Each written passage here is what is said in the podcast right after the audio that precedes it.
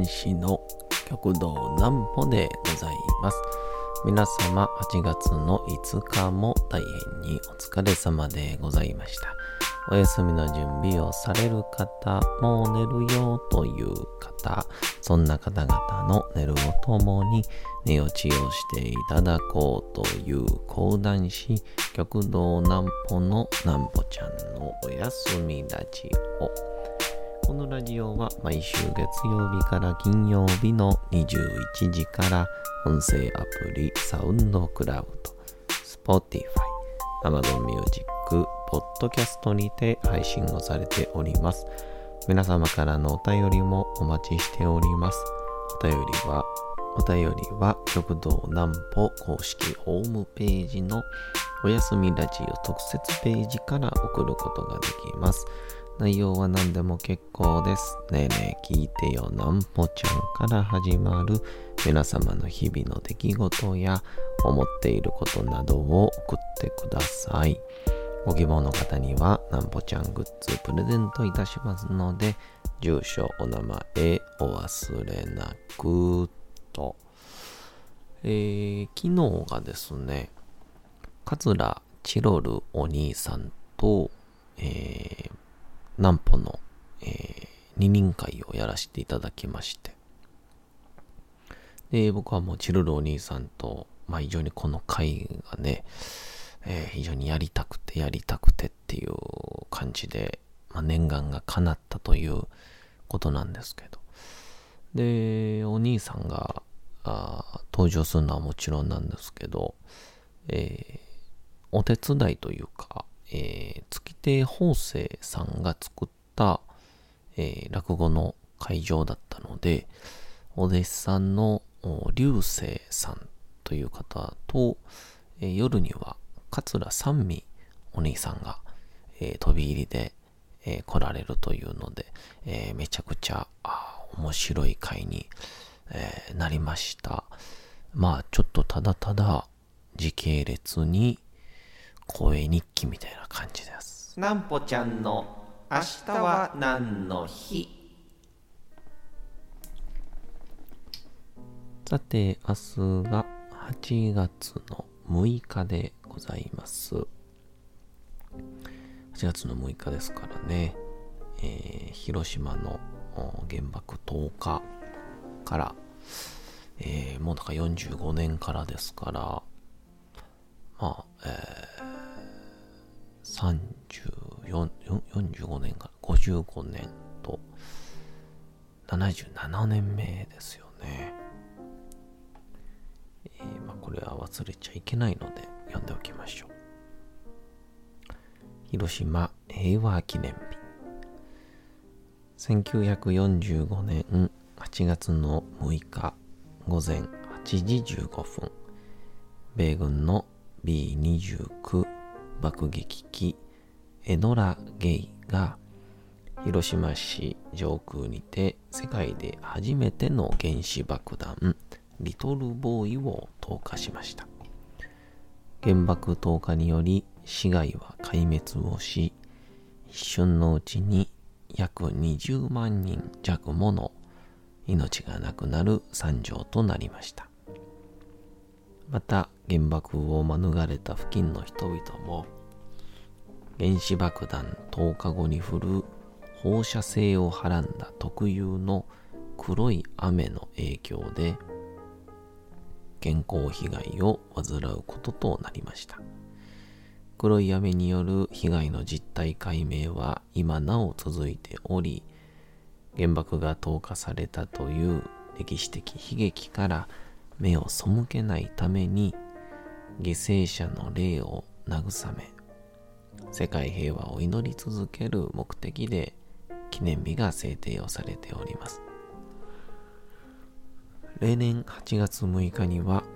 広島市原爆死没者慰霊式並びに平和記念式が広島平和記念公園で催されるほか市内の各河川では灯籠流しが行われるなど各地で原爆慰霊祭が行われておりますと。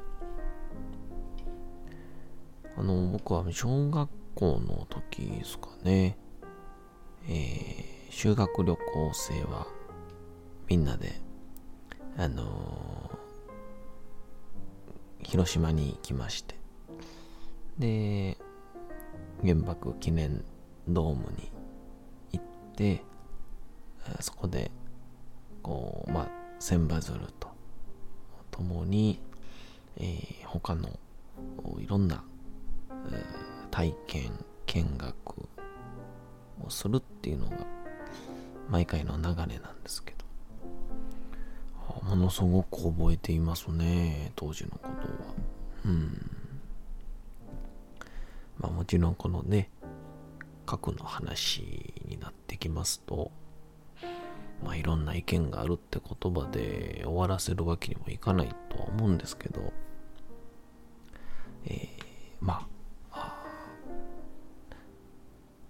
綺麗事を言うとなければいいものなんでね、そっち方向へのベクトルは逆に向けないようにしたいですね。うん。まずは言い続けることからですから。ええ、僕はもう大学の創立者の言葉で、この核兵器との戦いは、諦めとの戦い、諦めの鉄さを断ち切ることっていう、その言葉がね、僕は大好きなんですけど、綺麗事を叫び続けるための戦いだっていうのが僕は結構ね、心に結構ずっと思ってることですね。明日皆さんそのおそらく時間には黙祷があるでしょうから、しっかりと思い出す一日にしてください。僕もします。で、チロル兄さんと現場入りまして、で、僕はあの、チロル兄さんが大好きなので、えー、一部ではですね、えー、両方オープニングトークはあったんですけど、なぜ関西の人々が桂チロルの魅力に気づかないんだっていう怒りをですねひたすらに、えー、ぶちまけたんですけど。でまあその流れであのお兄さんがちょっとだけあの落語がしづらくなるっていう。お兄さん面白いですからね。って言い続けて落語はしづらくなったんですけども。壺山をねお兄さんやってくださったんですけど。面白かったですね。でその時に月亭法政さんの、師匠お兄さんかな？のお弟子さんでもあられる流星くん、流星さんが来てらっしゃったので、まあ、前座さんに出てくださるプラス、えー、あとは、一緒に講座も出てもらいまして、初天神のね、えー、ネタおろしやって言うてありましたけど、面白かったですね。すごい面白かったです。もともと吉本にいたっていうので、多分、こう、喋るのはもう得意なんですよね、きっとね。うん。素晴らしかったですね。で、夜の部に三味お兄さんが飛び入りで入ってきてくださって、えー、髪型、何だっけ、髪型若手グランプリ？ってのがに、決勝で出るので、そのネタの調整をしたいっていうのも含めて、まあ多分ね、ちょっとネタの内容は言わない方がいいと思うので。でも面白かったですね。あのー、なんか帰りに電車でも言ってたんですけど、こう、もちろん年齢とか、あとはまあキャラクターとかいろいろとあると思うんですけど、うん、この現代に生きる人間の年齢の感覚、29歳の感覚を、えー、そのままこの落語に持ってきて創作をしているっていう。その感じはビンビンと伝わってくるというか。なんで非常にこうふと使う例えであったりとかがこう今のちゃんと例えだったり話題だったりするので聞いていて面白かったですね。でお兄さんが、えー、二人癖というねネタをしてくださいました、えー、飲めるとつまらんっていう言葉をお互いにね二人が言うたら酒をおごり合うかお金を渡すやったかな。やっぱこうストレートもチルルお兄さんってすっごい面白いんですけどいい感じにこう変化球を自在に使うのが僕はすっごくうまいなと思っていてお兄さんって。なのでこうなんだろうな。積み重ねて積み重ねて最後にドカーンっていう笑いで終わるんじゃなくて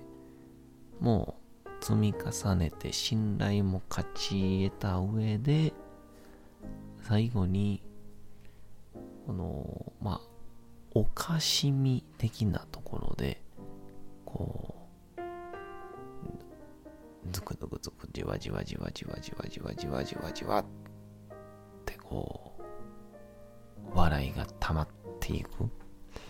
まあ二人癖にそういうシーンがあるんですけど。ぜひともですね、これはあの、皆さん、あの、桂チロル二人癖、リクエストしたら、やってくれると思いますんで、場所のとかね、タイミングもあると思いますけど、ぜひとも、えー、行ってみてください。まあ、それで一応僕はあの階段の方でね、えー、鍋島騒動をしたんですけども、あの、まあ、結構集中切らさずに、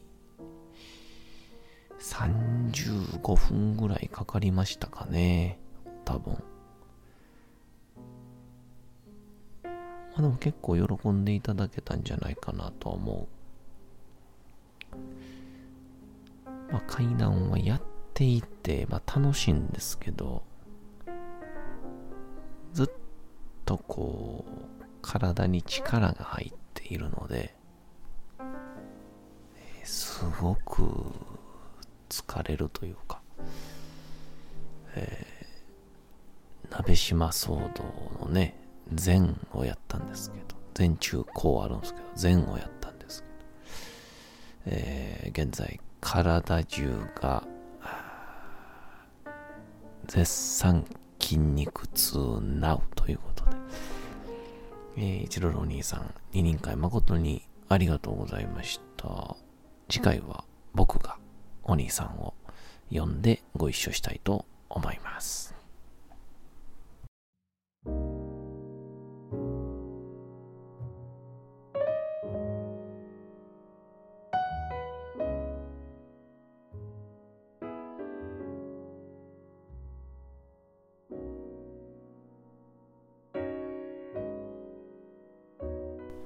さて、時刻はうとうと朗読会の時間となりました。皆様、小さい頃眠れなかった時に、お父さん、お母さん、おじいちゃん、おばあちゃん、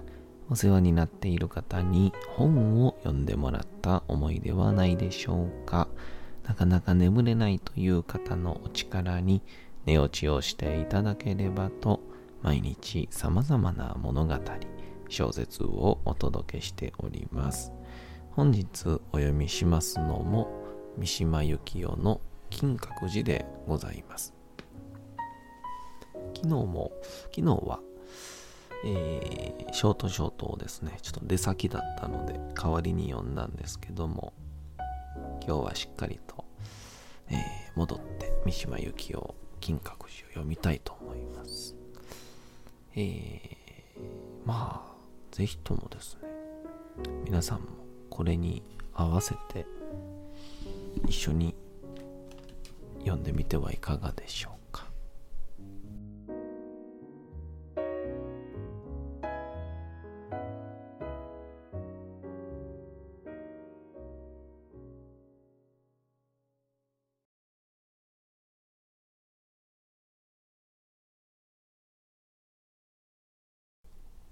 金閣寺三島由紀夫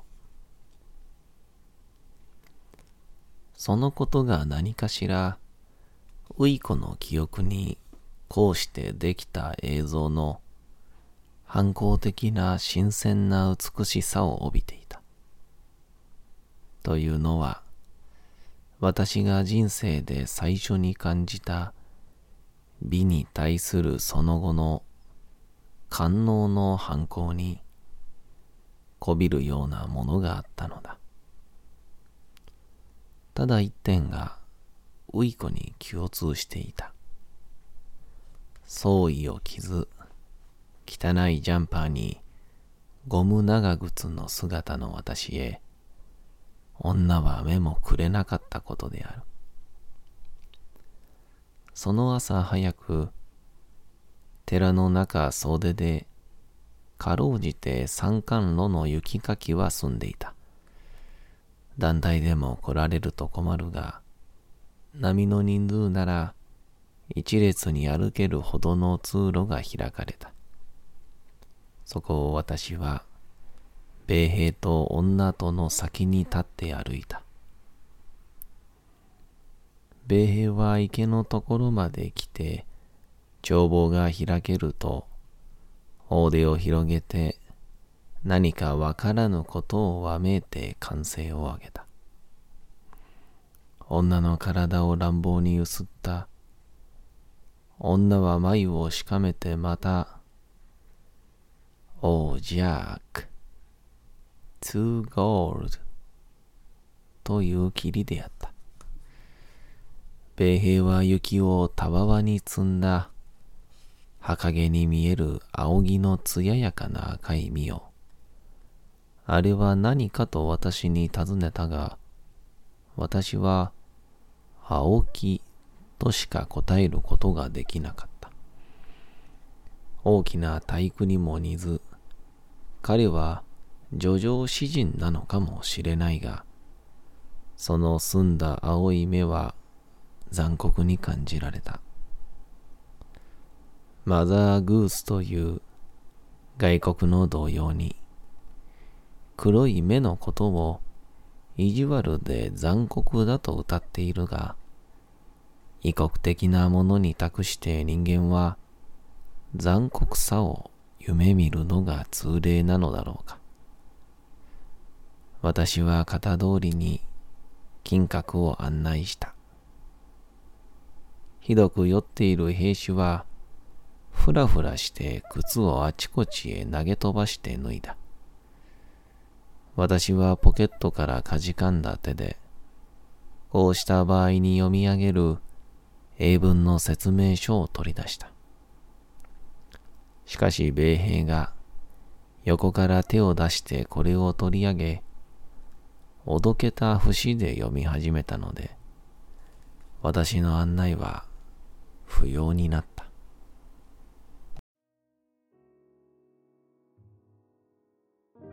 さて、本日もお送りしてきました、なんぼちゃんのおやすみラジオ。というわけでございまして、8月の5日も大変にお疲れ様でございました。明日も皆さん、街のどこかでともどもに頑張って、夜にまたお会いをいたしましょう。なんぼちゃんのおやすみラジオでございました。それでは皆さん、おやすみなさい。すやすやすやーん。